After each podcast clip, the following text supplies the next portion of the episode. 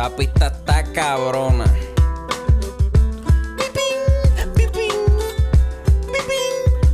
Mira, acorde y rima, acorde y rima, acorde y rima, acorde y rima.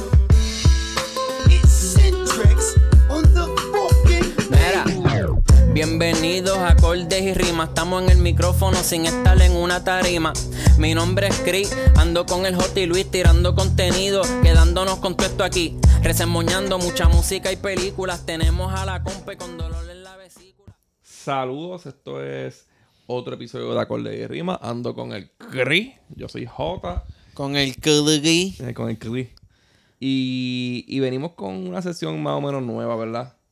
Sí. Es como, no, no- todavía no tiene un nombre, pero es como estamos revisitando eh, discos viejos de... Que no tiene que ver como en rock. Yo lo hago como un homenaje cada vez que cumplen años, ¿verdad? Pero esto no tiene no un aniversario ni nada, solo que vinimos a revisitar un disco de principios de 2000 de reggaetón con el propósito de saber cómo ha envejecido el disco. Sí. Y, y también para, ¿verdad? Este, en, en verdad, por Son lo menos. Lo que vamos a revisitar son... No vamos a visitar el disco mierda. Sí, pero por lo menos para nosotros vino un poquito esta inspiración porque básicamente Bad Bunny revivió a Tego. ¿Y Anuel? Sí, cuando... Sí, pero cuando Anuel lo hizo, casi nadie le hizo Que caso. suena malo. Ese disco suena bien mal. Sí, también.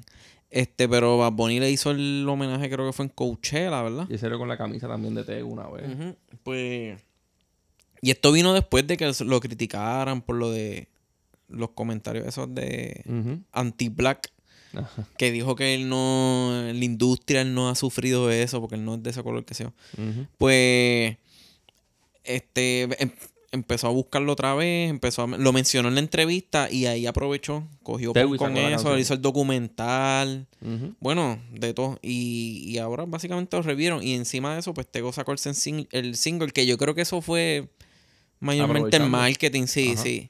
Este, parece que viene con disco. Nada, antes de empezar con, con esto, que será como revisitando la Vallarde, eh, los vamos a invitar a, a Patreon. Acabamos de salir de ahí ahora que hicimos el live eh, semanal de todos los jueves de, no- de notas y noticias. Estamos grabándolo a la misma vez en audio para Patreon, la las noticias, para el que no puede estar pendiente a vernos las caras bellas a nosotros, pues lo puede escuchar por el camino al trabajo.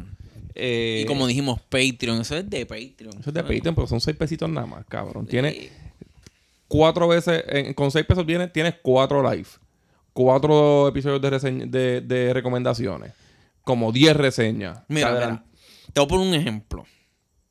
Hulu es a 6.99, son 7 pesos, más el tax que te cobran, ¿verdad? Ajá. Y, y es por el contenido que a ti te gusta, con anuncios, porque Con esa es la el, el- el versión light de Hulu. Ajá. El premium tienes que pagar 12 y pico. Pero tú no tienes yo. una parte en Hulu que tú digas, mira, yo quiero que me pongan esta película. En Patreon tú puedes ir a decirle, mira, yo quiero que reseñen de esto, yo quiero que hablen de esto, y nosotros Exacto, lo hacemos, cabrón. exacto. Digo, tampoco es verdad, tampoco es que estamos ahí. ah, Ok, todo lo que ustedes digan, co- ¿verdad? ajá, cogemos lo, lo importante, lo que se le valga la pena sacarle muchos datos y eso. Pero que, ajá, tú pagas seis- 6.99 más estás para Hulu. Y tienes el contenido así con anuncios, esa. Aquí tienes el contenido que tú buscas, que es el que te gusta de nosotros. Y todo así sin pagar anuncios ni nada. de Patreon es mucho mejor que el podcast regular. Sí, sí, Este sí. episodio, por ejemplo, va a salir lo más seguro una semana antes en Patreon y luego regular. Porque esto lo estamos grabando una semana antes de que salga. Sí, y, y también, obviamente, si te gusta la música, es algo que le metemos con cojones allá. Allá es de verdad. Allá yo me siento a reseñar y Chris nos sentamos a reseñar discos que nos gustan con cojones. Cada uno por su lado. Chris hace su episodio solo, yo hago el mío solo. Y le metemos la pasión que nosotros sentimos por el disco. Y eso no lo demostramos tanto en el podcast regular. Sí, acá es más directo. Aquí, ajá. Acá ni siquiera hablamos de nosotros, cabrón. No, no, no nos No. preguntamos, mire, ¿qué tú hiciste hoy? Nah. Aquí somos robots hablando de discos. ya nos conocen un poquito mejor. So, que también nos conocen mejor Sí. toda esa mierda. Así que vayan para allá, vayan para allá. Denle en el try, denle en el Na- Nadie se arrepiente. Pa- paga, chequea la suscripción. Ha- Haz como haces con los OnlyFans. Paga la suscripción un mes a ver qué es lo que tiene. Y, Y quitar el renew. y- ajá, y te va, qué sé yo, le das renew si quieres, cualquiera de las dos. Mira, este, pues Tego Calderón sacó el disco, su primer disco, El Avallarde, en noviembre 1 del, 2000 del 2002. Yo me acuerdo que esas navidades fueron solamente para que retosen, cabrón. Sí. Sí, Yo, cabrón. yo de verdad, yo no me acuerdo una puñeta. Yo me acuerdo bien cabrón del boom de este disco. Y fue inmenso, cabrón. Te lo digo de que yo tocaba para aquel tiempo en una banda y el guitarrista, que todos eran súper rockeros. El guitarrista en los soundchecks siempre hacía... Y todos los rockeros se pompeaban, cabrón. Eso le gustó a todo el mundo. Este... La producción de este disco ayuda demasiado. esto no es una reseña, aquí no nos vamos a ir como que todos los detalles de las canciones ni nada. Esto es nosotros hablando del disco. Sí. Eh, la producción del disco para mí es súper importante en el éxito del disco, ya que tiene a los mejores DJs del momento. Para el reggaetón tiene a Looney Tunes y a Noriega. Para. Yo creo. Looney Tunes y Noriega no tiene a DJ Nelson, no me acuerdo. Este. No, yo creo que no. para el hip hop tiene a Maestro, tiene a Cookie, tiene a DJ Adam, tiene a Echo, que para mí Echo en el reggaetón era el mejor caja de pistas de rap. DJ Adam ya estaba probadísimo en el hip hop. Echo era como el John Hollywood de esos tiempos. Ajá, ajá. Y en verdad, en pista este disco está bastante fuerte. Eh, el, label de Jiggly Record, que es su label, todavía aquí no, yo creo que todavía no estaba con Wild ¿Quiénes estaban ahí? O sea, yo conozco a Chino, yo ni siquiera sé si, estaba filmado como tal. Chino no estaba filmado en Jiggly Record. Ok. Este, ¿Y quién más, no? Yo, porque yo de verdad, cabrón. Yo no sé si maestro. No, no sé, me imagino que Voltio estuvo, no sé. La, la cista. O sea. También a todos los, a todos los feos aquí. Algo me, no, algo me dice. Que la cista estuvo por Sí, algo, algo de ella, no sé qué, no sé qué. Exactamente qué. Hay algo pues, que, me hace pensar, me hace un trigger y digo, la cista. Eh, pues, nada, este. Él dice que estaba sonando desde hace mucho. Yo realmente no recuerdo eso. Yo sí tenía un disco que se llamaba, si no me, si no me, si no me equivoco, se llamaba Crazy Boricua. es de los, de los 90. y sería un tipo que se llamaba... ¿Tú lo compraste? Sí, yo lo compré. Yo no compré ningún disco. No, pero porque estaba como a peso o a dos pesos. Ah, que porque yo no compré algo que se llame así. Hubo un momento en la historia que Casa de los Tapes, Music Zone, todas esas tiendas cuando quebraron, pusieron los discos todos en rebaja. Oh, sí, sí, sí, me acuerdo de eso. Y en ese momento yo creo que estaba el underdog de Tego. Y de ahí para atrás todos los discos estaban como a peso, a dos pesos. Yo me acuerdo que compré el sabotaje de Oji Black y Master Joe. Compré un montón de discos que lo encontraba a peso. yo, que me lo llevo. los más caros eran los. Uno de los así, de los más caros eran los de Eminem, cabrón. Eso estaba. Sí, de Eminem siempre estaban De 18 para arriba. Sí.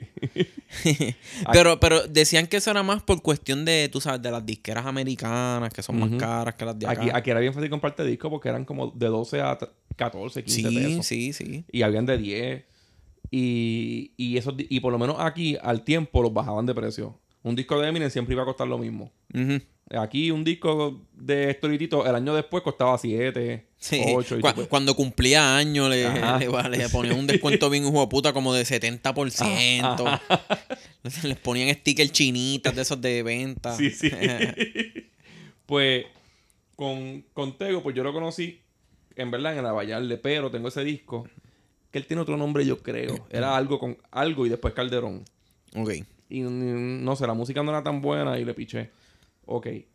En el Vallarde, él, él llega a hacer un cambio, él hace una revolución. Él hace una revolución porque en los 90 el underground nosotros nos tenía bien acostumbrados a...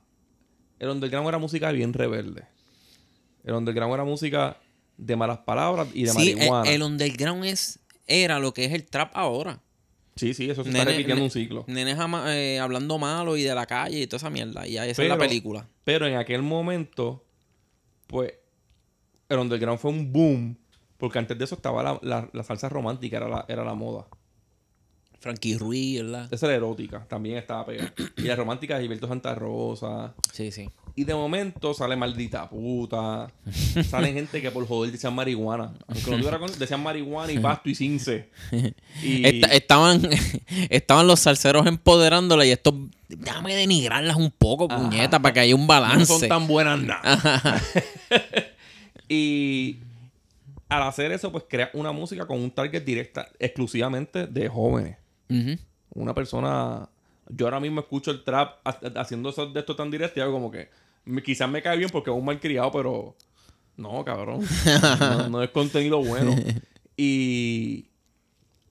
Y pues llega Tego a traerle en esa receta que él hace un poquito de música a los papás de Son de Sí, NSB. algo, algo más maduro, más adulto, más... Algo más maduro, Sí. mucho más maduro. Y quizás con un poquito de conciencia, porque aquí hay conciencia Sí, en, en lo- algunos temas de Teo. Que había poqui- en el underground había conciencia, pero era bien poquitita. Sí. No, eh, el underground era más un- una exposición de lo que es el bajo mundo. rebeldía, no es Es, rebeldía. es una exposición, es un mira lo que vivimos aquí. Estamos puñeta". encojonados de ser pobres. Sí, Y de los este, ataques del gobierno y toda esa hostia. Sí. Pero no lo mencionaban, era que estaban encojonados y ya. Pero con este disco, la importancia de este disco es que era un momento bien crucial donde el reggaetón estaba luchando contra ese mito de que era, una música que era moda nada más. Y ellos tenían que probarse que no, que era un género que venía a quedarse. Y este disco cimentó eso. Este disco fue como. Le dio una fuerza cabrona al género. Este disco saca el género del barrio. Sí, el- o- otra cosa de este disco es que es una buena mezcla entre entre reggaetón y hip hop. Y salsa. Ah, ah, ah, sí, pero que, que- pero que aquí te va demostrando este con los temas de Tego, que son unos de rap, otros son como para que retosen, como natural, dominicana. este, dominicana, que eso es todo puro reggaetón. Este, te, te enseña como que hay una brecha ahí entre los dos. Porque tú sabes que hay gente que separa el hip hop del reggaetón, pero Ajá. en verdad salió de ahí. so- Sí, todo eso salió de un mismo lado. Todo esto es hip hop. Sí, todo, sí, todo. Si sí. tú rimas. El reggaetón tú es te- una versión comercializada Eres un quizás del hip hop en otra parte. Sí, sí. Sí, porque sigue rapeando. Quizás eres mierda, pero está haciendo una rama del hip hop. Sí, sí. Y Pero pues él era como un híbrido de eso, con, era un- con este disco. Era un buen híbrido. Este, un tipo que se notaba que tenía experiencia. Y yo le digo experimento a lo que él hace porque antes de esto, el reggaetón solo era un tumpan tumpan en la pista. Tumpa, Ujú. tumpa. Y hablando de los mismos temas, que si ya mansiones, carros y vacilones. Para aquel tiempo era eso. Este, este te viene a hablar, te trae crítica, te trae, sí, te trae canciones para las nenas o para las señoras. Este, te habla de tirar, hace tiraera. Sí, este, yo me di cuenta, perdón, yo me di cuenta escuchando esa de al natural, que para que retosen, es una forma un poco más decente de presentarte lo que es perreal. Como que si tú escuchas para que retosen, eso es de la descripción de lo que es perreal, este, de- te lo dice de una forma más poética, más en su jerga. Pero como quiera, es, no, no, es- no, no es lo que te está diciendo ahí de tratarlas como putas y de tratarlas de esta forma. Es como que te, te da un... De guayar. Sí, De- ajá. te- Literalmente de guayar nada sí, más. te- te- él, él le mete ese, esa negritud Sí. al, a lo que es el reggaetón como tal. A lo que es que si el perreo y toda esa business. Él, él, an- él, él samplea aquí jazz, samplea salsa. Sí, sí, y sí. eso te hace, antes de esto, el reggaetón solo, te, habl- t- solo te- trataba de transmitirte una discoteca en tu, en tu radio. Ajá. Él te- yo siento que Tego te trataba de transmitir como los cyphers que hacen los salseros en las esquinas de las calles con tambores y eso. Sí. Eso es lo que él trata de transmitirte en este Sí, disco. sí. Los interludes son eso. Sí, yo siento, yo siento que mucho, que la mayoría de esos, de esas canciones de reggaetón de él son un poquito improvisadas. O sea, o, o por lo menos empiezan como improvisaciones. Este, porque una cosa que tengo que decir es que el lado del, del reggaetón es un poquito más débil que el lado del de rapero, de, hip hopper. Él De, se notaba que hacía el reggaetón porque quería pegarle a ese chavo. Pero lo de él era más el hip hop y obviamente la salsa. Pero era más hablar, decirte cosas. Sí, sí. No te, voy a- no te lo puedo vender como un super MC. Pero en ese momento, nadie estaba diciendo Él- nada. es que él tenía, ¿cómo te digo? Él quizás no es un super monstruo lirical, pero es esta técnica como que de usar las palabritas eh, de una forma que tú lo entiendas. Catchy. Es, es catchy lo que no Ajá. se supone que sea catchy. Sí. Yo, yo comparo un poquito las metáforas de él con, en cierta forma, con las de Chino Nino. Sí, sí, sí. Más, Este- más sencillas, pero son ese mismo estilo. Sí, no me acuerdo en qué canción es que él dice algo de hablar claro, pero no lo dice así, dice claritín. Ajá. Ve, eso, como que esas formitas, ve, no es un, let- un linión ni una. pero es una Campo. forma de decir, hablar claro sin decir literalmente hablo claro. Ujú. Y Chinonino dice clarinete, ¿entiendes? Ajá, ajá. que por eso me vino a la mente. Sí. Eh, ya, ya, esa- ya esos sampleos de, de salsa lo habían, lo habían usado en D-Flow. Pero no habían hecho como un concepto como tal completamente de, de incorporar la negritud de la salsa, la bomba. Este, a Ismael Rivera, él es como que una copia de Ismael el, Rivera. el- el disco tiene dos interludes de bomba. Y para mí eso suena a, a lo que hizo Larry Harlow. Estoy, estoy comparándolo con algo que está a otros niveles, cabrón. Pero es lo que hace Larry Harlow en Omi. Omi, que nosotros lo reseñamos, Rubén y yo, es, un, es un- una salsa ópera. Ok. Y entre... Ah, yo me acuerdo, ¿sabes? Que es como una historia así bien viajosa. Ajá. Ajá. Que son unas chinas en la portada. Sí, sí. Pues cada canción tiene un interlude antes. Y la mayoría son como poesía ne- de negroides con tambores de fondo. Y eso es más o menos lo que él trata de hacer aquí. Y eso, eso es tremendo concepto. Está bien que lo repita. Sí. Fíjate, a mí me gustó la de. La de Loíza. Por eso mismo. Esa pista está cabrona. Sí, ahí este- vamos para allá, ahí vamos para allá. Ya, vamos a irnos ahorita. Canciones rápido por encimita. Ok, ok. Este, el Abayalde es recordado como uno de los pilares junto a discos como The Last Don, Pal Mundo y Barrio Fino, que, que todo el mundo sabe que esos discos están bien arriba. Sí, yo, yo vi a alguien por ahí diciendo como que la gente se la da mucho a Dari Yankee con Barrio Fino. Pero en realidad Tego fue el que abrió la puerta a eso. Tego fue el primero de estos cuatro discos que son tan grandes. Tego fue el primero por mucho, porque este es 2002, Barrio Fino es 2004, Sí, sí. Last Don es 2003. Sí. Este, para el mundo yo no sé si es 2004 o 2005. Pero Tego fue dos años antes que Yankee. Y Tego hizo que esta música llegara a New York, a Houston, a California, a Dominicana. A, lo que te iba a decir. Con la can- tú no- antes de, de que Tego hiciera la Dominicana, la canción dominicana, Ujú. Tú no habías visto a ningún artista del género usando de target otro país. Oh, ¿Entiendes? ok. Sí, sí, sí. Hacían músicas para el barrio, para Carolina y para joder por aquí. Pero tú no veías a nadie haciendo una canción con la mentalidad de pegarle en otro lado. Sí, sí, sí. Que, que cruzar el charco Ajá. para otro lado. Por lo menos yo no me acuerdo de que el género urbano hubiese hecho eso antes de Tego. Y para mí eso lo hizo bien diferente, cabrón. Porque Barrio Fino lo hace, cabrón. Pero Barrio Fino es dos años después de esto. Sí, sí. Las Don te mete sí. un poquito de bachata, cabrón. Pero Las Don también es después de esto. Sí, sí. Y si hablamos también, pero si hablamos un poquito de esos tiempos de antes, yo creo que Boricua en Guay puede caer en eso, ¿verdad? Boricua, en Guay es antes de esto, yo creo que sí. El Pero primero, no, sí, pe- pero, pero eso es más como que te están diciendo que son, que están ellos es el allá afuera. Ajá, que son ellos allá afuera haciendo música. Y Estados Unidos está bien porque si se así, hacía hip hop que sonaba pa' allá- de allá afuera. Ujú. Este, Memo y Vale robándole un disco, obviamente, a Meto Mañana Redman, pues van a sonar de allá afuera. Pero este está sonando para donde dejó el chavo en el reggaetón. El reggaetón donde se hizo grande fue en Colombia, en República Dominicana. Más grande que aquí, cabrón. Sí, sí, So, sí. Este tuvo esta visión mucho antes que todo el mundo. Y, y le salió, cabrón. Yo, Tego, Tego hizo que se apagara todo el mundo. No, y, me- y me imagino, ¿verdad? Que, que aparte, o sea, que, que el target de él no fue, cuando hicieron eso fue como que, ah, nosotros queremos este pegar allá como tal, sino como que... Él lo hizo de corazón. te- sí, Tego lo hace por su raza, él ama mucho, él ama ser negro, o sea, em, cuando hablemos de la canción de Loisa, que es donde más se nota, pues ahí Sí, les sí. digo más. Este, trago, para mí él trajo un trabajo demasiado maduro de lo- al lado de todo lo que había. Este, el target era muchísimo más amplio.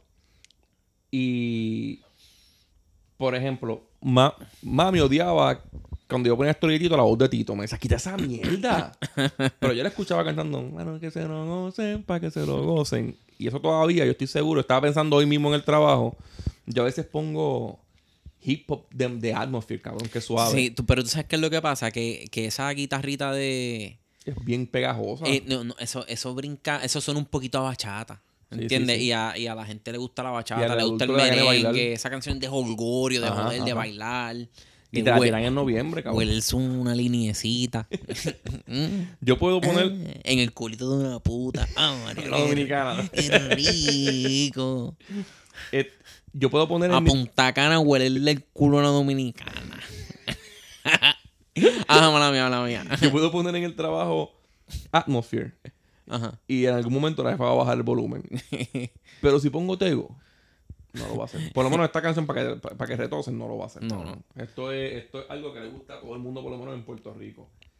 Y bueno, a mí, a mí no me encanta, pero Acho, a, mí, a mí me gusta. Yo pienso que.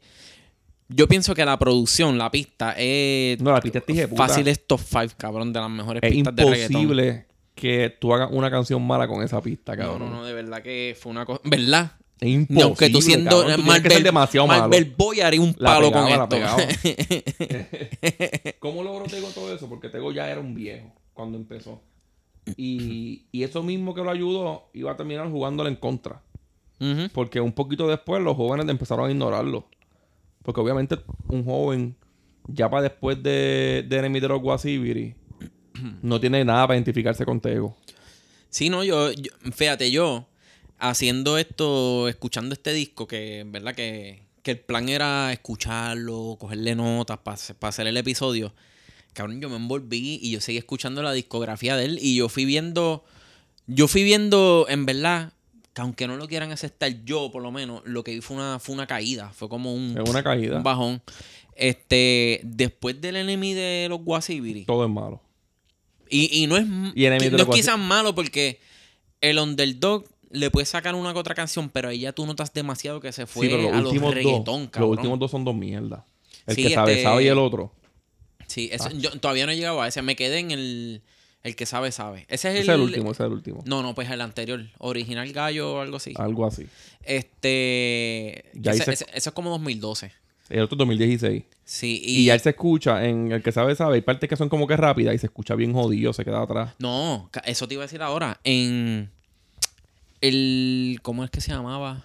El comeback, ¿cómo es que se llama ese? Qué sé yo, cabrón. El abayal de contraataca, perdón. Ajá, ajá. El abayal de contraataca, hacho, ahí es cuando. Cuando ya tú, le escuchas la voz, tú le escuchas la voz de borrachón y todo, cabrón. Sí, o sea, sí, no lo sí. quiero decir, ¿verdad? Porque estamos dándolo claro no lateo.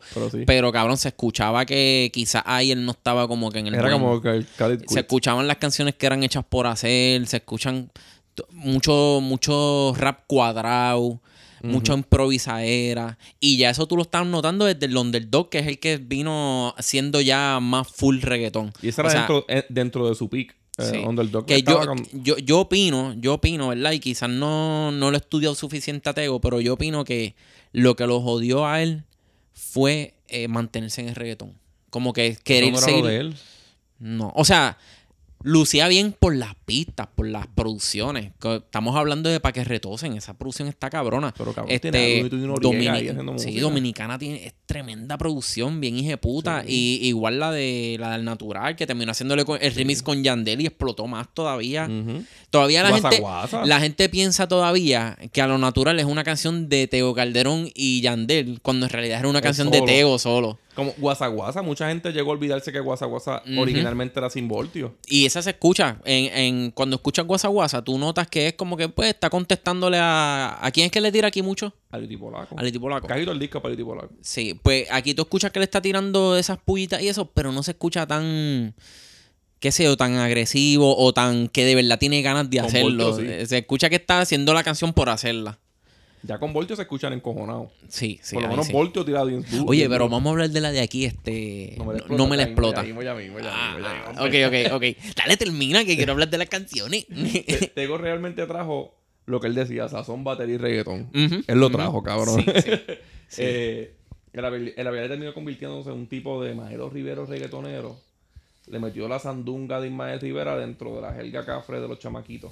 Introdujo tambores reales, soneos, temas de santería y un, un sinfín de frases pendejas de boomer, pero él, era un, él es un boomer. Sí, sí, sí. Él, él- él es, era- él es de una generación. Él no Él- puede. Él luce. Yo no puedo criticarle eso porque para mí es lo que le critico a Yankee. No lucir de tu edad. Eso es, eso es otra cosa. Oh, sí, sí, buen punto. Eso es otra cosa que yo pienso de Tego. Yo creo que Tego. Empoderó su edad. No, no, yo creo que Tego entró. O sea, que vino a pegar. Que es lamentable, en verdad. Él vino a pegar, a explotar y a darse a conocer. Y todo el mundo supo toda esa mierda de él.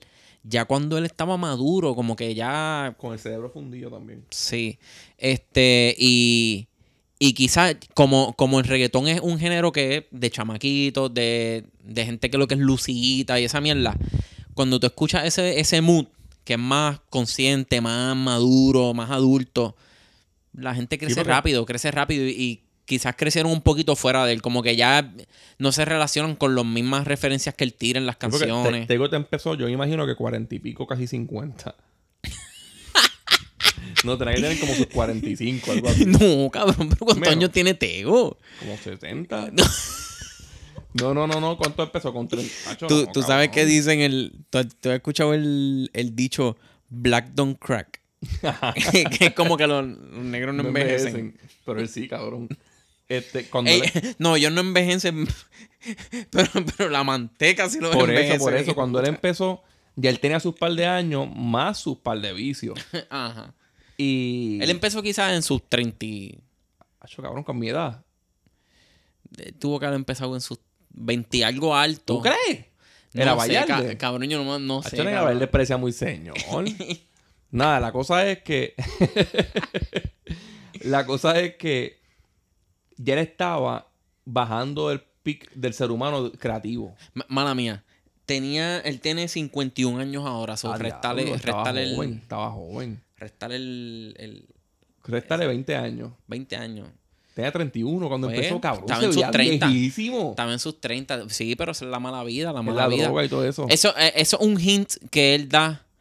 Y, y yo creo que no es en este disco, creo que es en los próximos, en los que yo seguí escuchando. Y es que él dice algo de, de darle al roncaña y esa Era mierda. muy tecato y muy alcohólico. So, sí, eso fue en parte lo que lo jodió también un poco. Este, este. ¿Qué cojones? Porque para tener 31 32 años aquí, él mismo hace referencias de él bien viejo. ¿Verdad? Sí, sí, acuérdate que yo entré a mis, a mis 30 en estos años y yo, me siento así maduro, cabrón. Ya yo siento bien, que el pero- trap pero- y el reggaetón Tú no te cosas en un es- estudio Ajá. a hacerle música a los papás de los que escuchan trap. ¿Entiendes? Él hizo eso. Sí, sí. Es que también por eso, es como tú estás diciendo, era una música. Este, eso no, eh, eh, no existía esa música para ellos.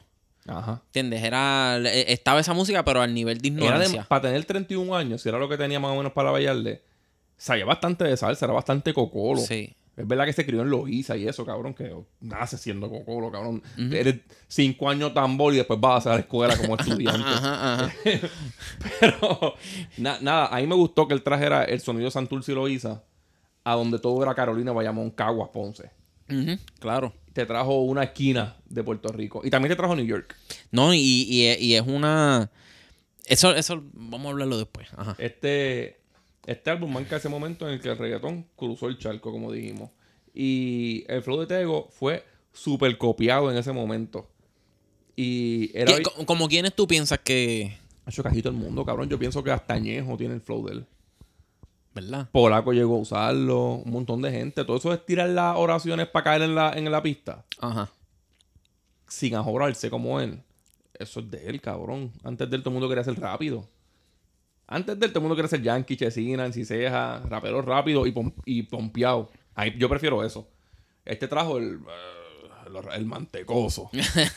y Ese es bueno, pero Y es tienes bien que- fácil imitarlo. El, el- el lento, el, el rap lento es bueno, pero tienes, en verdad tienes que tener punchline, y, tienes que tener. y saber cuándo cambiar un poquito. Y también si vas a hablar lento, pues tienes que quizás un tema más interesante, ¿sabes? Sí. Ajá, mala mía. No, este. No sé, para mí él, él quemó mucho ese flow. Estaba cabrón, era bien Sí. único, pero lo quemó demasiado. Sí, sí. A- aquí tú, en primer disco, En el tú primer lo disco notas. es completo con el mismo flow. Tú lo notas. Cambia, can- cambia el flow como tres veces nada más. Y él usaba mucho esto de que te tira la primera línea y en la segunda línea te mete dos rimas pegadas. Ajá. Y le quedaba súper bien, pero, por ejemplo, decía, vamos a gozarnos la vida, tampoco lo loco, protégete la mina, mija. Como te mete ta, ta, ta. Sí, sí, sí, sí. Y sonaba súper bien y sonaba súper en pista. ¿Verdad? Esa línea me dio risa. Protégete Protégete la la mina, mina. Protégete la mina. Eso, ahí es que está el oro, cabrona. La portada fue un paro también. No, pero también eso es eh, del episodio que estábamos hablando de, de Ade, de Ade, de la mina, que mina es como le dicen a una niña, Ajá, pero una- protégete a la ajá, nena, la, la- La portada fue un palo, la cabrón. chiquitita. la portada sí es icónica. Es icónica. Esa portada es icónica. Tú sabes que tú, tú ves esa portada y yo pienso en el disco ese de, de Donald Glover, de, de Charlie Gambino, perdón. Ajá. Pienso en eso, cabrón, en, en imágenes así. Es bien africano, es bien africano. Sí. Quedó muy bien. Este, vamos, vamos para la música. Vamos a las allá. canciones. Vamos allá. Lo primero, un intro, se llama intro. Featuring Luisma, yo no sé quién puñeta. No, eso es de un nene de esos tiempos, un chamaquito. Ese intro es producido por Noriega, dura menos de un minuto y aunque está pendejito no es malo. Hace una buena introducción al disco porque en poquito tiempo te da una muestra de todo lo que vas a escuchar. Y es mucho tambor, fusión de salsa, guiro y al lips presentándolo. Sí, que eso- esa era la forma de los reggaetoneros hacer el intro. O sea, no, no, no de esta forma, perdón. Porque la forma que era era hacerle un medley de todos los temas de la Así canción. era desde el underground, era así. Sí. Pues este te lo hizo diferente. Este tra- te trajo un concepto más de sonido para que tú sepas, estos son los ritmos que van a sonar aquí. Ujú. Y empezó perfecto para mí cuando la primera canción después del intro es a bailar. A Vallarde, sí. Esa es su carta de presentación. Eso es él presentándose Ese es como él hablando de él. Ah, exacto. Aquello eran ellos hablando de él y ahora él habla de lo que te va a ofrecer. El sampleo ese de la, de la trompeta. De Cascalo, güey. Eso está. Eso es producido por Maestro y ese sampleo. Mano, en verdad, Maestro se murió y para mí nunca. para mí, Maestro nunca fue nada importante en la música. Yo sé que mucha gente lo respeta, Sí, pero esta pista para mí un Sí, yo, yo lo que. Tú, tú me preguntaste antes del episodio, eh, tú me preguntaste por, por mensaje como que, que, que, pu- qué puñeta lo respetan tanto. Yo creo que él lo respetaba más por productor. ¿Tú ¿Sabes? Él- sí, yo, yo pienso que él es de esto, o sea, sin conocer ni nada. Pienso que él es que él fue primero productor y después quiso ser. Ahí lo puedo este entender rapero. muchísimo más. Porque a mí, como en sí, no me gusta una puñeta. No. Como actor, sí. En Barrio Fino, para mí, él fue Oh, el mejor. Sí, sí, ese es me- me- el de los mejores villanos de Puerto Rico, de las películas puertorriqueñas. Jurado, cabrón. Él, él es el Scarface. Ajá, el- ajá. O algo así, cabrón. Como que un personaje así bien ¿Tú te crees que les cae en verdad? Sí, él es el, el, el malo de, de Inglorious Bastard.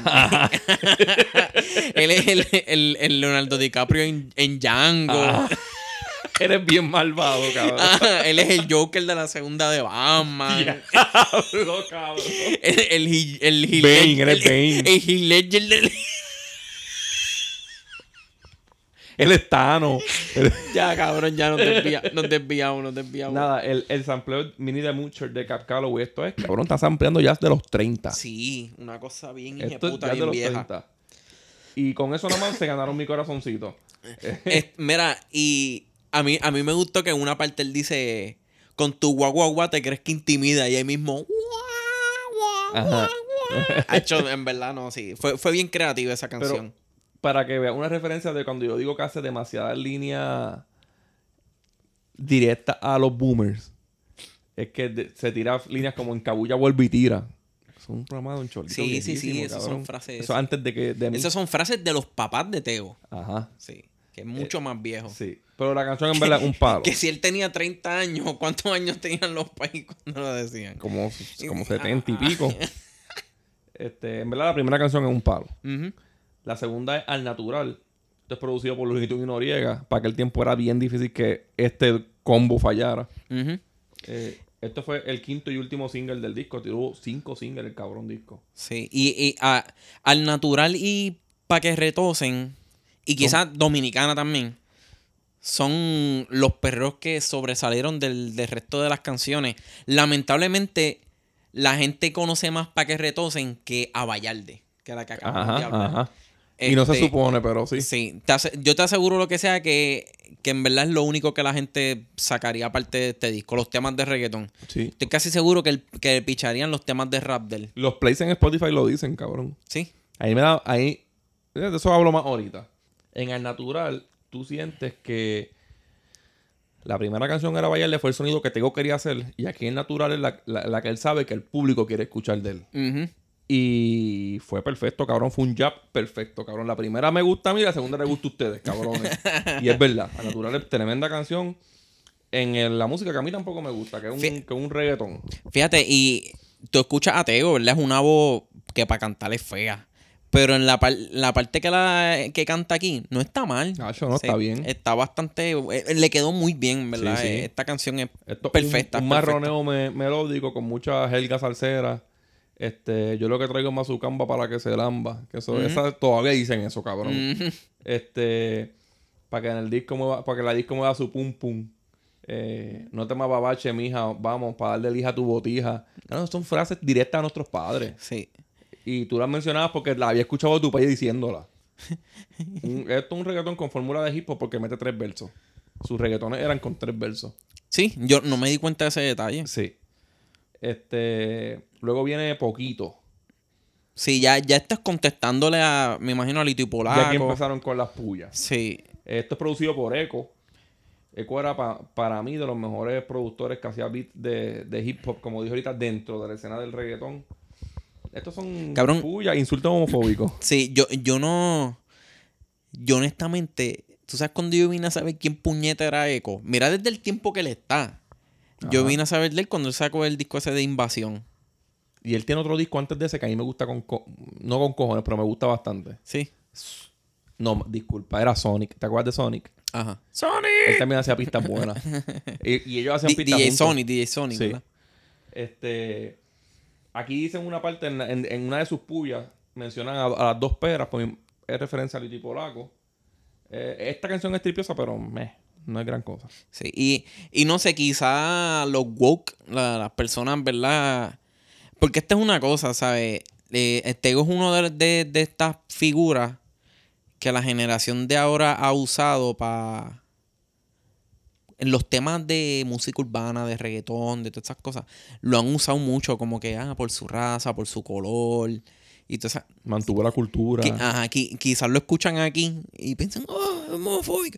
Pero es que los raperos siempre se han tirado con esas Yo, cosas. yo siempre he dicho, y una, y una vez se encojonaron, que se me dieron dos o tres cosas, pero yo siempre he dicho que no se pueden poner con, con que quitarle la homofobia y todo eso al, al, al rap, porque cabrón, te estás quitando la esencia a todo lo que es competir de ellos. ellos eh, los hombres de la calle, ok, vamos a quedarnos, vamos a aceptar que los hombres son unos morones. Pues así los hombres morones se, se, se insultan, cabrón. Sí, exacto. Somos morones, pues mira, pues así nos comportamos siendo morones. Nos insultamos diciéndonos patos. Mira, está bien que, que se insulten directamente. Directamente Ajá. diciendo, te tengo en cuatro, te estoy comiendo el culo. Esa mierda. Allá ellos si piensan que están destruyendo al oponente. Yo jamás le tiraría a otra persona. No. Así porque para yo comerte el culo me tengo que poner bellaco. Sí, sí, sí. Sí, eh, y- y- oíste tempo. Ajá. Este, pero, o, o sea, una cosa es que ellos están directamente uno contra el otro y otra cosa es que lo hagan como si fuese algo generalizado, como que, ah, te, este, te voy a dar tan duro que te va a dar sida, ¿entiendes? Ajá. Ya ahí es cuando cae en lo homofóbico, en lo de pensar que, en lo de tratarlos como un estereotipo. Pero cabrón, si son dos tipos tirándose porque eso es lo que les encojona, Que que, les- que- que duden de su masculinidad, Ajá. que lo hagan, cabrón. La próxima es el super palo. Yo diría que este es el himno de Tego, ¿verdad? Para que retosen. Sí, Sí, este claro, sí. Esto, esto es indiscutible que esto, esto es un Esto es clásico. producido por DJ Joe y Rafi Mercenario, Sí, cabrón. ya- en verdad ya hablamos de todo eso. Todo el mundo, yo creo que existen como 700 mil análisis de esta canción. Sí, esto no hay que tocarlo. Esto es el himno de Tego Calderón. Eh, es como dijo ahorita, es imposible que con esta pista la canción saliera mala. Y, y, no- y Tego le metió bien. La canción, en verdad, hay una. hay- el coro dice. Este. Muevan su pum pum cuando yo les tire mi zum zum. Que realmente el mismo coro de, del natural, pero al revés. Eh, aquí es donde dice que en la cintura carga la tum tum. Ajá, Eso- ahí eso- mismo. Esas cosas son tripiosas, son Sí. tan tripiosos. Esto en verdad es un himno del género y no hay que decir nada malo de él. Luego viene un interlude que, como dijo Chris ahorita, todos son con soneo así, con tambores. Esto es como bomba. Sí, esto es bomba y es haciendo un corito. Sí. Introducción a Tego. Sí, sí. Eh, Aquí te introducen a Tego en bomba, para que tú sepas que ya mismo viene Sandunga de él. Eh, y eso es lo que viene después. Ahora viene Loiza, cabrón. Loíza. Loiza es, para mí, top 3 del disco. Sí, sí, sí. Yo la compartí hoy en, en Instagram y todo, y, y es porque la pista, el, productor es DJ Adam, y esta pista está muy cabrona. Un reguero de tambores, pero no entra mucho a la salsa. O sea, hay salsa porque hay tambores, pero, pero te mantiene la música de Tego. Y se escucha cabrón, cabrón. Eh, con Ven este- acá, pero eh, eh, te pregunto, ¿verdad? Que esos detalles no lo sé, no sé si lo sabes. Las instrumenta ¿La instrumentación de aquí es grabada en estudio o es algunas en cosas, programas? por lo menos los interludes sí. Ok, ok. Este, esta no sé. Esta, pues, imagino que DJ hizo la- los tambores acá y eso, pero en esta pista tú te puedes imaginar fácilmente a personas bailando bomba como a B-Boys breakeando, cabrón. Es verdad. Y eso le quedó Es cabrón. verdad, es verdad. Y Tego le da las dos cosas. Tego te rapea y te da el son, el son de, de la Sí. salsa. Sí. Este, pues para mí es el mejor beat del disco. Aquí Tego se caga hasta en España. Sí, en, en verdad, la Esta es canción. la canción de negros de El- aquí. sí, sí, en verdad. La, eh, eh, esta es la canción que te. Yo pienso que es como un, quizás un reality check para Puerto Rico. Porque nosotros pensamos que tenemos nuestros problemas acá, pero pueblos así como Loíza tienen situaciones diferentes. Es un mundo aparte y la gente se olvida de ellos. Y, y, y, no sé, si un negro te está diciendo que, que se han buscado, que, que, que uno de los hechos que lo ignoren esas cosas es por su color. Yo se lo creo, cabrón. lo hice, lo hice completamente afrocaribeño. Eso es de. Eso una, este es como el. lo hice como el, África de aquí, cabrón. El gueto de Puerto Rico. Sí. No, lo más cabrón es que yo, para aquel tiempo la gente decía, ah, Tego está hablando, Tego salsa, que sé yo, es bien independentista. No, cabrón, aquí también se encojona con los independentistas. Dice, yo nunca he escuchado, yo nunca he oído a, Rubén Berrío hablar de, nosotros. ¿Qué pasa? Que vi que, que es más importante, que nosotros no tenemos problemas. Sí. Eso le queda y, y, aquí él lo dice cuando, en una parte que él dice como que yo soy Nietzsche. ¿Sabes? Un, un, un Nietzsche es como un grupo dentro de un grupo. Y, y, la realidad, cabrón, eh, son, como dice Niga casi. Son, son, un, son un, sector que como que han sido y, que, y, que, han sido ignorados así con, con, las cosas que piden. Yo, yo hablo con, o sea, yo no quiero caer en esa comparación, ¿verdad? Para no sonar clasista ni nada, pero cuando yo pienso en Luisa, yo pienso en piñones. Cuando, yo, cuando yo llego a, cuando tú llegas a Loíza por la ruta que tú coges por el balneario de Carolina, lo primero que tú te topas es piñones. Y no entras más allá, te quedas en piñones. Cabrón, tú no has visto lo diferente que es piñones a, Isla Verde. Y no me refiero. Está al lado, Sí, no me refiero que. No me refiero que Piñones tiene que estar blanqueado, que tiene que estar lleno de edificios. Ser un, un Piñones está cabrón, como es. Sí, no, no, es algo que se tiene que ver metropolitano, pero. Cabrón, es algo de. Es un sitio de, que desde que yo tengo uso de razón se ve igual, cabrón. Se ve igual. Que ahí tú ves el reflejo de que, de que quizás el municipio como tal. Están olvidados. No, ajá, no y usan la excusa de que si, se, si lo cambia se daña. Ajá, ajá. por lo, que por lo menos vayan allá a recoger basura, cabrón. Es lo mínimo que pueden hacer. Tú no puedes meterte en la orilla de allí de piñones porque aparte que está toda media y caga. Tiene vidrio, pamper, de todo, de todo, cabrón. las colitas de camarones que no se comen en los, en los negocios, las tiran para allá. Todas masticadas, sí. So, ya tú ves, cabrón, que en verdad, en, en Loíza es uno de esos pueblos que la cultura es bien afrocaribeña, de ahí hay muchas descendencias de, esclavos africanos.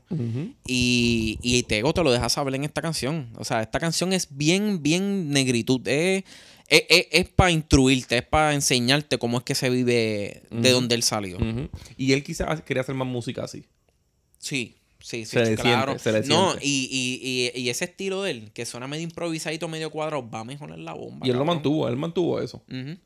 Luego viene No me explota.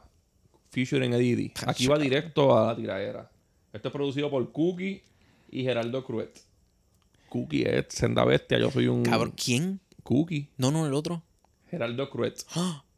Ese, ese Croninaldo, cabrón. Ajá. Sí. Así, mismo se llama él, cabrón. Sí, te lo juro por Dios. Esta es la tiradera directita de tipo polaco y apina.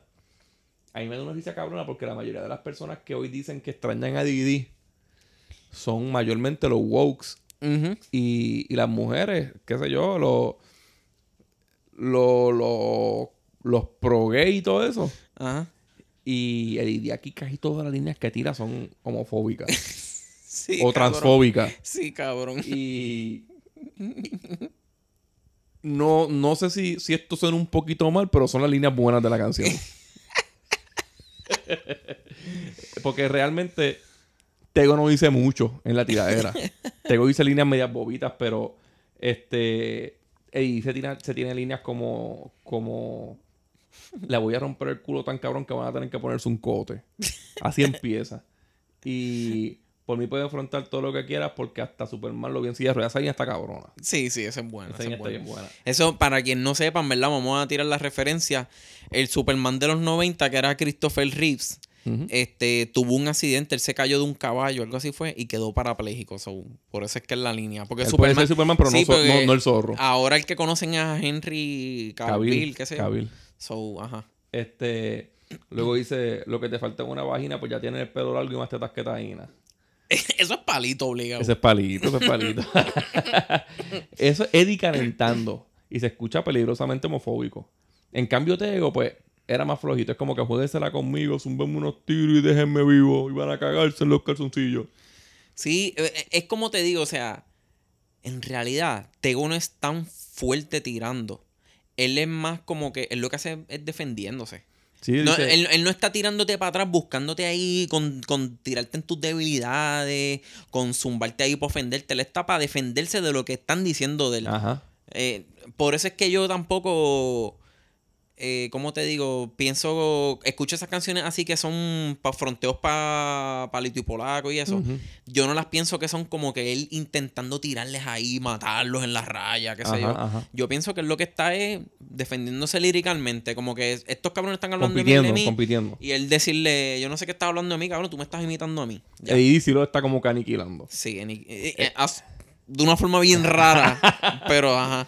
Pues Tego por lo menos hace una referencia directa a Masacre de MC, pero la caga después dice, masacraron mil en sí, pero no a mí, mucho para ti. Eso está. Sí, sí, no hay punchline, no hay punchline, No hay es- el problema. Y ya viene, viene Didi después y te dice, oye, en vez de Jenga Jenga hubieran hecho Jenga Jenga unas audiciones para los Fatboys del merengue. ya eso ahí está usando el body shaming, que eso es, por, para mí es un punto bien grande. Este, eso, y la línea de Didi, que para mí es la más dura de aquí, es la que dice, eso pasa como en los Grammys latinos, el nombre de ustedes no lo mencionaron ni en el camerino. Y sí. Y después dice, estamos en peligro de extinción. Y después dice, este, el que se mete con ellos o con el Calderona termina haciéndose el cambio de sexo como Verona. Yo no sé qué, qué hacer hablando de operaciones cuando la hija del cabrón se fue para República Dominicana a operarse y Ajá. terminó. Sí, se le pudrió el cantito que lo operaron, cabrón. no terminó ni como y hizo terminó. un show en Twitter, la denunció y... Eh, a diablo. sí, sí. La próxima un interlude que son tambores.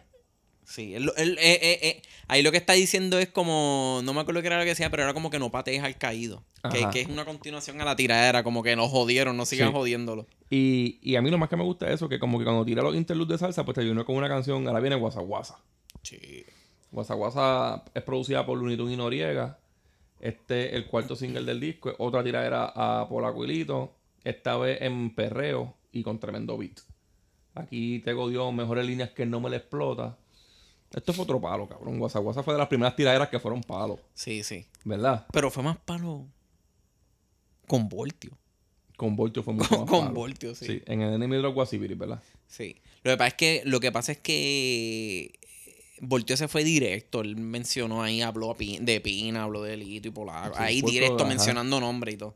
Y Voltio era mucho mejor. En tiradera era mejor que Didi, que Sí, te sí. digo por un montón, Sí, cabrón. sí, sí. Voltio era un duro. Aquí dice Zulu como Chaka, que aquí sigue representando como que los Zulu. Aquí va con los negros otra vez. El nombre explota, y me da risa porque el nombre explota, él dice, es más, es la madre de la tiradera. Una canción después, después del interlude. Si quieren tirarle a alguien, tírenme a mí. Bastante contradictorio. Demasiado y muy rápido, muy rápido. Luego viene Dominicana. Esto es producido por DJ Nelson. DJ Nelson estaba metido aquí, ¿viste? Sí, sí. Y en Dominicana. Esto fue un palito en aquel momento pegó con cojones. A mí nunca me gustó. Sí, aquí, aquí él usa el piano de, ojo, de ojos chinos del Gran Combo. Ajá. Y también interpola cuando dice Mi negrita linda tiene Sí. chiquitito los ojitos. Eso es. eh, Pero yo siento que... esta mezcla, el piano está muy duro. Cuando Sí. está el piano, la voz de él se escucha más bajita. No sé, puede ser yo. Cabrón, para que retosen se escucha así, un poquito. Es alborotosa la El pista, de- ¿verdad? el- la del natural se escucha bien. Y cuando baja para que retosen. ¡Pum! Sí, él se escucha un poquito. Eh, es las voces. Sí. Quizás la grabó en otro estudio en el tiempo, en aquel tiempo, qué sé yo. Este, luego viene Cambumbo. Esto es producido por Cookie. Cookie es una amenaza, cabrón. Cookie hace unas pistas muy No, duras. y esta, esta canción está cabrón. Esta canción es de las mejores del disco. Pero eso fue un ter- el tercer single del disco. Es un tremendo boom bap con guitarra. Pero para mí, esta canción no pegó, en verdad. No pegó mucho. No, no, no. Esto no debió ser single. Yo creo que la dominicana que no fue single debió ser single. Y este no. Pero, pero acuérdate también que quizás sí fue. eh, ¿Cuál más fueron single? No, no tienen más Fueron ninguna. cinco. Fueron Pa' que retosen. Este, Al natural, me al na- imagino. Al natural. Eh, la otra, este, a bailarle. Ok, ok. No, sí que eso, eh, eh, lo, lo que iba a decirle era eso, que quizás uso esa en referencia a, a enseñarles también que va a ser que va a ser hip hop, que no va a ser solamente reggaetón. Aquí es donde mejor el rapea. En Cambumbo, para mí, por lo menos, donde más. Donde Sí, único sí. mí yo siento que cambia el flow. Sí, sí. Este. Esto es más como dando un ego trip y hablando de respeto, ¿verdad? Y sus credenciales. Luego viene Salte del Medio. Producido por Echo. Otro beat bien bueno de salsa con hip hop, pero la canción no es nada memorable. No, yo diría. no tiene ni un coro catchy ni nada. Sí. Luego viene Tu Ojo featuring Maestro. Skip. Esto es malísimo. No, no, se supone cabrón. que yo no estoy diciendo no, no, no, skip esto es aquí. skip, esto es skip. Esto es producido por el mismo maestro y esto es una mierda. Es maestro haciendo falseto. y todo, Cabrón, sí, este. No, no, no. no. Adiós, pero de la gueto no fue el primero que empezó a hacer falseto. Aquí lo hace maestro, cabrón. Feísimo, pero lo hace ya. Eh, luego vienen Los Difuntos, producidos por Cookie. A mí me gustó esta. O sea, a mí me gusta el concepto que es Tego viéndose, este, él después de haberse muerto, era, ¿verdad? Como que la gente, las diferentes tipos de personas que hay en un funeral. Sí. En verdad, la canción es buena, la canción es buena. eh, tiene ese... Es un hip hop suave con Sí, pianito. y, y tiene esa esencia de hip hop, como que es, es un tipo de historia inventada. ujú. No es para que retosen que vamos a perrear o al natural que vamos a siento que esto perrear. es lo que le gustaba a él, pero esto no vendía. Sí, sí. Esta canción no sonó nada por ahí. Luego viene Lleva y trae featuring Jessica. Eh, Esta es la peor canción del disco y quizás de la historia. Esto es producido por Luis y Noriega. Pero es demasiado mierda. eh. Yo no entiendo cómo esta canción. Esta canción tiene más play en Spotify que no me la explota y que lo en, guisa, cabrón. en, eh, en, que pegó en Colombia o algo en- así. en ¿verdad? esta fue que Kendrick Lamar se inspiró para hacer la de We Cry Together, que es él peleando con la Diablo, mujer. Eso es una película que hizo Lamar. Esto es una mierda. Sí, y cabrón. la grabación está bien mala. La voz de ella se escucha bien Sí, mal. esa tipa. ¿Qué carajo está pasando? Es que era cabrón, gacho. Es muy cringe. para reírse estaba bien cabrona. Para tú A vacilar. lo mejor los plays son por la gente burlándose. de Sí, sí, sí. Este, luego viene Bonsai. Este es producido por DJ Adam. Otro hip hop tripioso de DJ Adam. Pero que se queda solo como con un buen beat. Aunque aquí hay un sample, tú me dijiste que hay un sample interesante por ahí, ¿verdad? El, el sample de aquí es Diseases, de Papa Michigan y General. Esto es reggae, Ajá. el, el sampleo que usa. Pero yo creo que más, más bien lo que hace es interpolar las melodías, Las la- notas. las notas musicales. Porque yo las escuché y no se, no se escuchan No. iguales. Es solo que sigue como el mismo patrón rítmico. Luego viene. Esta canción es buena, pero también es. Se puede quedar ahí. Sí. ¿Cuál es? Yo, La de- yo siento que ya están haciendo relleno. Sí, sí, sí, yo creo que sí. Luego de esta viene Pa- pa- Gracia. pa- para mí es hasta la hasta la 13, salte del medio. Ya de ahí para abajo son rellenos. Gracias, pues es un tema. Es producido por Echo. Con violines, parece un intro de Vico, sí. Sí, sí, sí. Y es un hip hop bien bueno, pero es un auto agradeciendo a los fanáticos. Puerto Rico, gracias, puñeta, gracias. me imagino que se usaba para cerrar los shows o algo así. Ajá. Yo estoy seguro que a la gente le puede gustar la canción, pero no la van a escuchar muchas Sí, veces. sí. Es que, es que ella, esa bien de, bien de él. Es como que pues, déjame darle las gracias a la gente por apoyarme, porque. Quiero sonar estoy humilde en sola. el disco. Sí, sí. Y cierra con Planté Bandera. Para mí debió cerrar con Gracia. Cierra con Planté Bandera, Future y Tempo a lo mal. Este. Para mí es tremenda canción. Sí, esta sale como sampleo, pero yo creo que es más bien Exacto. otra versión del original. Sí, sí, esto es. Tempo a lo mal era. Murió hace dos años. Era parte del Apollo Sound de Roberto Roena, de Batacumbele, del Conjunto Libre y par de orquestas más. Esto es 100% salsa sin fusiones, pero no me gusta la voz de Tego, porque se escucha un verso del grabado y lo acomodado encima de la canción de salsa. Sí, sí, sí. Y no está mal la canción, pero tampoco es gran cosa. Yo diría que el, el disco se puede acabar como por. No, yo pondría. Como por Cambumbo. Yo la última que pondría sería Los Difuntos.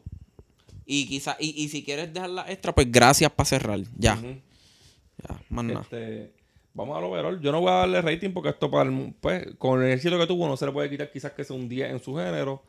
Este, yo nunca fui muy fanático de Tego, so, yo realmente no le hubiese dado un 10, pero la historia, la historia me venció. ahí. Yo no, en verdad, eh, Tego, Tego sigue cobrando gracias a este disco.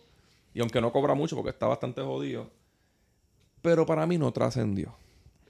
No, yo. Si tengo que darle del 1 al 5, ¿cuánto trascendió? Yo diría que 2 y Sí, medio. lo, lo único. O sea, trascendieron los sencillos. tras- trascendió para. En verdad, trascendió para que retosen nada más. Es nostalgia. Sí, sí. Ahora mismo yo, yo sí pongo para que retosen es porque me quiero acordar de una canción buena de aquellos tiempos. No una canción que me pompee bien hijo de puta ahora mismo. sí. Este, yo pondría así Guasa Guasa con Voltio ahora. pero eso no sale aquí. Claro. Y la Guasa Guasa regular, pues es buena, pero tampoco es una canción que me. Sí, en, ver- en verdad de WhatsApp WhatsApp es Voltio, la de cabrón, Voltio, la de por Voltio. Voltio. A mí me gusta la Vallarde. Y esa canción para mí sí trascendió. No, sí, eso es, eso es clásico, eh, cabrón. La Vallarde es bien buena. No me la explota, no me la explota. Me la, me la tripió en el momento. Ve- ve- ¿Verdad que esa Lo de- hice me gusta con cojones. ¿Verdad que esa de Abayalde, el sampleo hace que suene como si fuese así como una salsa gorda de esas Bien lentas, pesada. ¿verdad? Hacho, bien cabrón. Hacho, demasiado. Sí. De puta, cabrón, de verdad. Qué que bueno que abrió el disco así. Sí. Sí. Este, lo hice es bien buena, pero la misma temática es atrasada porque te habla de Vieques y todo eso. Pero es tremenda canción. Para mí es el top 2 de este disco. Y nada, disfrútense este disco. En verdad, está acá. Sí, sí. revisítelo todo el mundo. Se me vale la pena volverlo a escuchar. Claro, claro que sí. Pero normalmente este, este género no es un género que se supone que, tras, que trascienda. Así que tú vayas a escuchar un disco, quizás, si eres bien fanático de él, pues sí. Pero si, si empezaste a escuchar reggaetón en el 2010 y hoy te da con escuchar el Abayalde, no va a ser un disco que vas a escuchar mañana Sí, otra tú vez le, y vas a dar, mañana tú otra le vas a dar skip a todo. En verdad, la gente se va a quedar con pa' que retosen. Van a descubrir Dominicana. Van a Ajá. descubrir este. Al natural, aunque ya por Yandel deben existir por default que, que, que esa canción existe. No pueden decir que es una mierda como quiera, porque no se puede decir. Pero no un disco que se te vaya a quedar pegado ahora después si no lo había escuchado antes. Este, que quizás eso puede pasar con otros discos que vamos a revisitar después, como para el mundo. Fíjate, yo- si volveríamos a revisitar a Tego, yo revisitaría el, el siguiente, el, el enemigo de los ¿Ese te Guasibiri. gustó? ¿Ese te gustó? Es un buen disco de rap. O sea, porque aquí predomina más el rap, el hip hop como tal que el reggaetón. Pero que nos escriban, que nos escriban qué disco ustedes creen. No discos raros de reggaetón. Queremos coger clásicos de reggaetón que quieran que revisitemos. Como, qué sé yo. Me imagino que vamos a hacer en algún momento Barrio Fino. Sí. Desafío. Para el mundo. Fuera de serio. Masacre MC de Viti Polaco. Sí. Para el mundo hay que hacerlo. Este, Stone. La, la chola tonta tripiosa. A mí me Pues. gustó, a mí me gustó con cojones. El primero Arcángel, ¿cómo es que se llama? Diablo. Este. Es que al principio se llamaba El diario de un soñador. No sé. Ajá. Terminó llamándose de otra De otra. forma. Eh, Nada, este, que nos, que nos digan. Porque estos discos ya los hemos escuchado. Es cuestión de escucharlos o sentarnos a escucharlos otra vez, dos o tres veces y ya. ujú. Eh, pero nada, ¿dónde te leen? En Twitter, en Twitter que sobrado. En TikTok que sobrado también. En Twitter como Hotax, acorde y rima en todos lados. En Instagram es acorde rima. Y en Twitter estamos como en cinta también. Vayan a Patreon, cabrones. Vayan, y denle follow a, a acorde y rima en Spotify. Fuimos. Chequeamos.